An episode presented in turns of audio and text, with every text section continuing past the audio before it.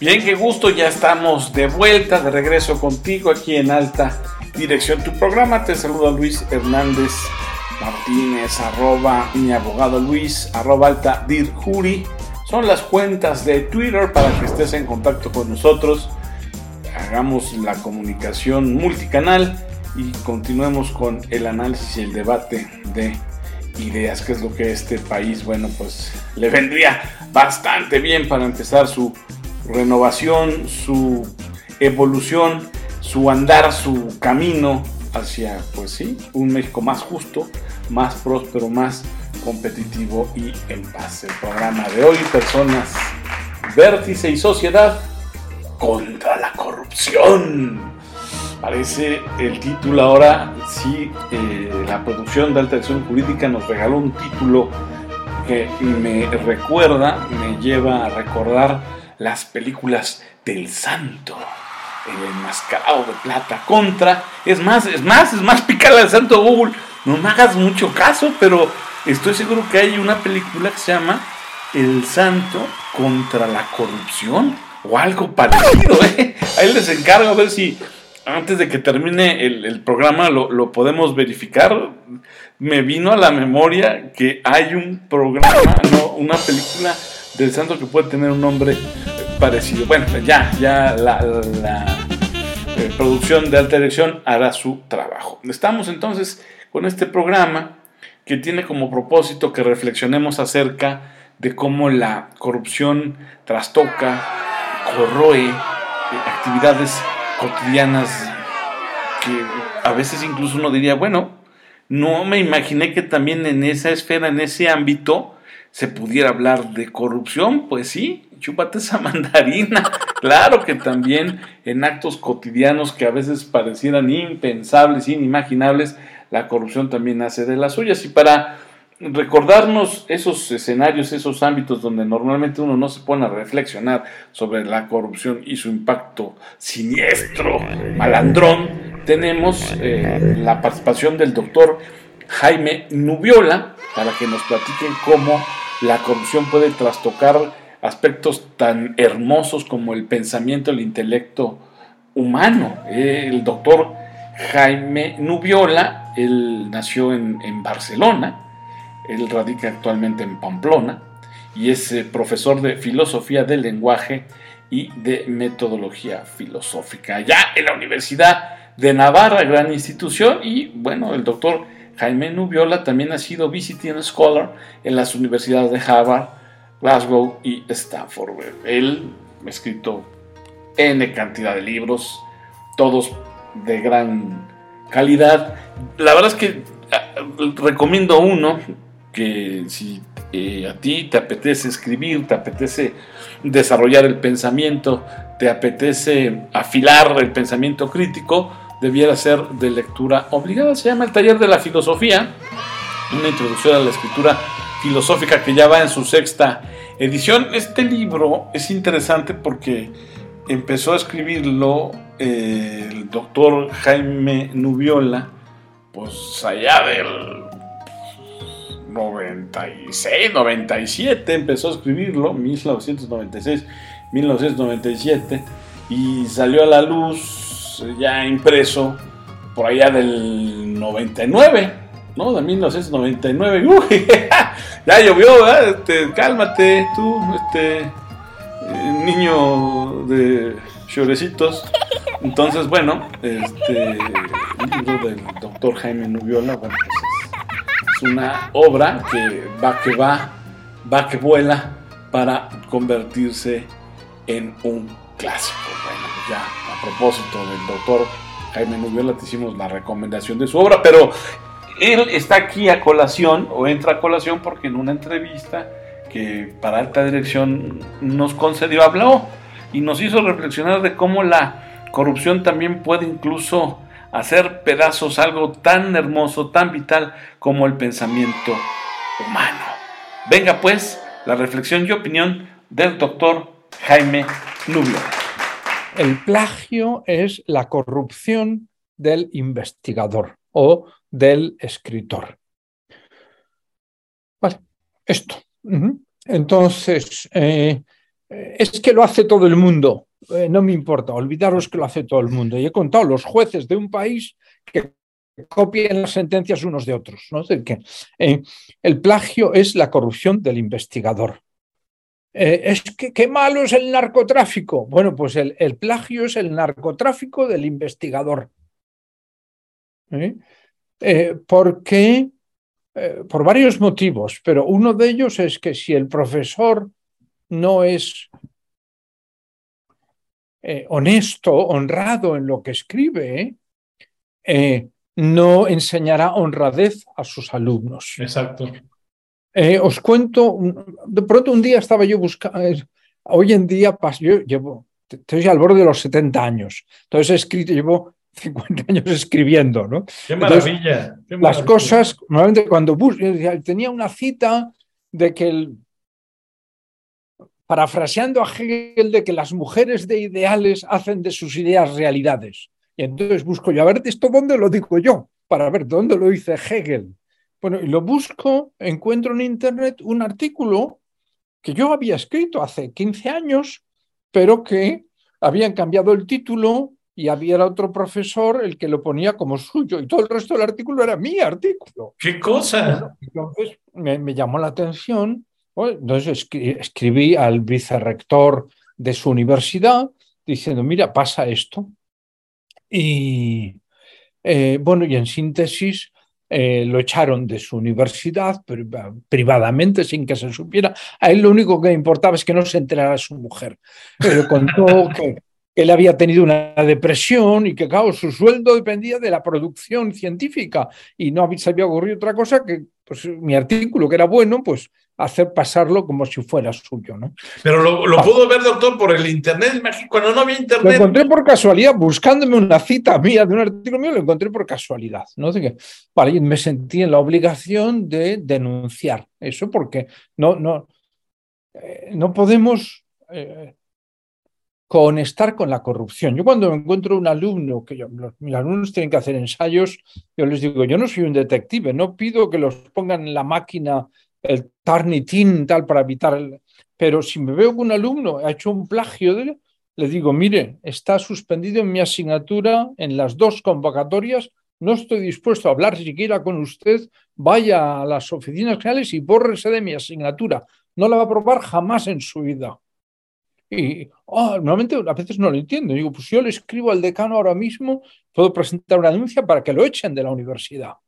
Ah, pues ellos no se dan cuenta de la gravedad del... De, sí, no son conscientes, ¿no? No son conscientes porque en la secundaria lo hace todo el mundo. Bueno, entonces, ¿qué hay que hacer? Tres, dos cosas más. Digo, además de rechazarlo de raíz, que vamos a hacer. Uno, hemos de exhibir siempre nuestras fuentes. Es decir, exhibir siempre las fuentes que utilizamos y para eso, pues los textos que citamos, pues los ponemos, entrecomillamos y en la nota a pie de página o entre paréntesis decimos la fuente con la página de donde hemos tomado. Uno. Dos, que es el que a veces, eh, donde hay, a veces se puede fallar. Hay muchas veces que uno no cita un texto, sino que hace una paráfrasis. Es decir, toma una idea y la pone en sus palabras. Bueno, pues entonces lo que hay que hacer es tomar la idea y ponerla en las propias palabras, sin comillas, y decir la fuente de la que uno ha tomado en el libro. Pero lo que digo yo, recomiendo siempre, lo que hay que hacer es cerrar el libro que uno está parafraseando. No sea que, si es que está muy bien dicho en el libro, bueno, si copiamos del libro hay que poner comillas si parafraseamos, lo ponemos en nuestras palabras. Por lo cerramos el libro y decimos, en tal libro lo que se dice es tal, tal, tal, tal. ¿eh? Pero se cita el libro, ¿verdad? Cuando, ¿eh? el, ah, entonces, por ejemplo, ahora me viene a la memoria, ¿cómo era esto? Una ministra de educación en Alemania hace cinco o seis años, era geóloga de profesión. Esta fue... Eh, expulsada o obligada a emitir como ministra porque en su tesis doctoral en geología eh, no reconocía suficientemente las deudas con otros autores. Es decir, citaba un autor en la página 92 y las otras dos o tres páginas estaban inspiradas en ese autor, pero ella no lo decía. ¿eh? Vale, entonces, yo no, no, no quiero entrar en más detalles, pero esto es importante, bueno, tiene una importancia vital, porque eh, la plagio es la corrupción en la universidad. Eh, entonces, ¿qué, ¿cuál es el peligro más fácil para un profesor, un maestro que da clases un año, otro año, otro año? Es que él ha tomado sus apuntes de clase de unos libros, pero al cabo de cuatro años de repetir las clases, se cree que sus apuntes son un invento suyo, cuando es de un libro que, la, que ha copiado el libro. Hay que mantener siempre las fuentes y, entonces citar las fuentes, como aportar la erudición de donde nosotros nos hemos apoyado. A mí me gusta mucho una cita, sale en el libro que este que estamos hablando, se remonta al siglo XII, Juan de Salisbury, un lógico inglés dice, que dice, Bernardo de Chartres, un filósofo francés, eh, dice que somos como enanos a hombros de gigantes. y subiéndonos a esos gigantes podemos ver más lejos que ellos. Vale, por eso, pero es de justicia para nosotros que reconozcamos a pie de página los gigantes, los libros a los que nos hemos subido. Y bueno, ¿qué ocurre? Que si resulta que nuestra tesis, trabajo de máster, tal, todos son textos entrecomillados, si no hay texto nuestro, dice, esto no es un, trabajo de investigación personal, sino que esto es recortar y pegar de lo que han hecho otros. Por eso siempre recomiendo a mis alumnos, entre cita entre comillas y cita entre comillas, ha de haber por tu parte el doble de texto del que lo citado. Si hay cinco líneas de, en una cita muy bonita, pues después diez líneas tuyas explicando esa cita y después otra cita de seis líneas, pues, pues doce líneas tuyas. De, es decir, que es uno el autor de su investigación, el autor de su escritura. Reflexiones maravillosas del doctor Jaime Nubiola. ¿Te habías puesto a pensar, fíjate, cuando no citas a un autor, cuando no mencionas que la idea no se te ocurrió a ti, sino que es de otro, pero pues te la guardas. Es una suerte de corrupción, no le quitamos la palabra suerte, ¿verdad? es corrupción. Y para el crecimiento del alma, del pensamiento, para que el corazón lata fuerte y conecte al mismo ritmo con otros corazones, bien dice el doctor Jaime Nubiola en su obra, pues es importante que como apasionados del estudio, de la investigación, de la filosofía, citemos nuestras fuentes. él mencionó, incluso pasa en las aulas, cuántos eh, profesores se ponen ahí eh, con elaboradas eh, diapositivas a darle clase a los estudiantes, pero esas diapositivas no traen fuente, no mencionan de dónde la obtuvieron, y pareciera que es idea de ellos y sin embargo no es así. ¿Con cuántos profesores no estudiaste? Memoria. ¿Cuántas eh, diapositivas sin autor te chutaste? Y, en esas pues tú juraste que eran de tu profesor. Pues date cuenta que la probabilidad de que hayas tenido un par de docentes o profesores eh, amantes de las diapositivas, ¿verdad? Eternas diapositivas, presentaciones de 80 diapositivas, además sin fuente, formaron parte de tu estudio, te ayudaron a quizás titularte, a tener una licenciatura, pero al no citar fuentes, pues justamente como bien dice el doctor Jaime Nubiola, se incorporan a este universo de corrupción que juega en contra del desarrollo del pensamiento crítico, juega en contra de nutrir el intelecto para tener una escritura filosófica atractiva, atrayente, sugerente, eh, diría yo, si me permite la frase, eh, seductora, porque la inteligencia eh, seduce también, por supuesto, atrapa y llama una y otra vez a que un lector regrese a ese autor. Entonces reflexiona, platícalo con tus hijos, platícalo con tu hermano, con tu hermana, contigo mismo. Eh, haz una campaña para que en las aulas los profesores cuando muestren alguna diapositiva de manera muy clara, de, distingan a la audiencia qué ideas son propias y qué ideas pues provienen de otros autores. Además, hay muchas maneras de, citar las obras, tampoco tiene que ser algo que te genere dolores de cabeza.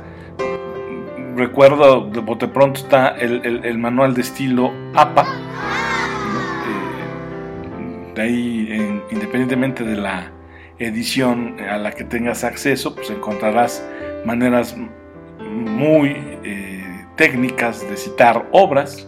Es más, si me presionas, en las eh, obras más recientes, en las ediciones más recientes, incluso ya ese mismo manual de estilo APA te dice cómo citar, por ejemplo, un tweet, cómo citar, por ejemplo, un canal de YouTube, cómo citar nuestro podcast, ¿no? Cómo citar nuestro programa de radio digital.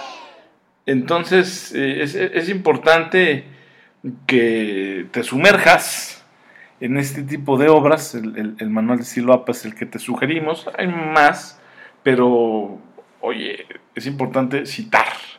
Y hablando de citas, ya la producción de Alta Dirección Jurídica se puso las pilas, hizo una búsqueda en el santo Google y en efecto, el santo en este tema de, del combatir a la maldad, el santo se destacó y aquí me están pasando de Wikipedia, extrajeron de Wikipedia el dato, santo contra el cerebro del mal, fíjate, santo contra el rey del crimen, también es otra película del enmascarado eh, de plata, que tiene que ver con con combatir pues, de alguna forma la, corrupción.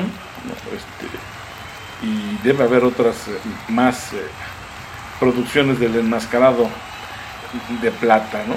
Santo contra la mafia del vicio.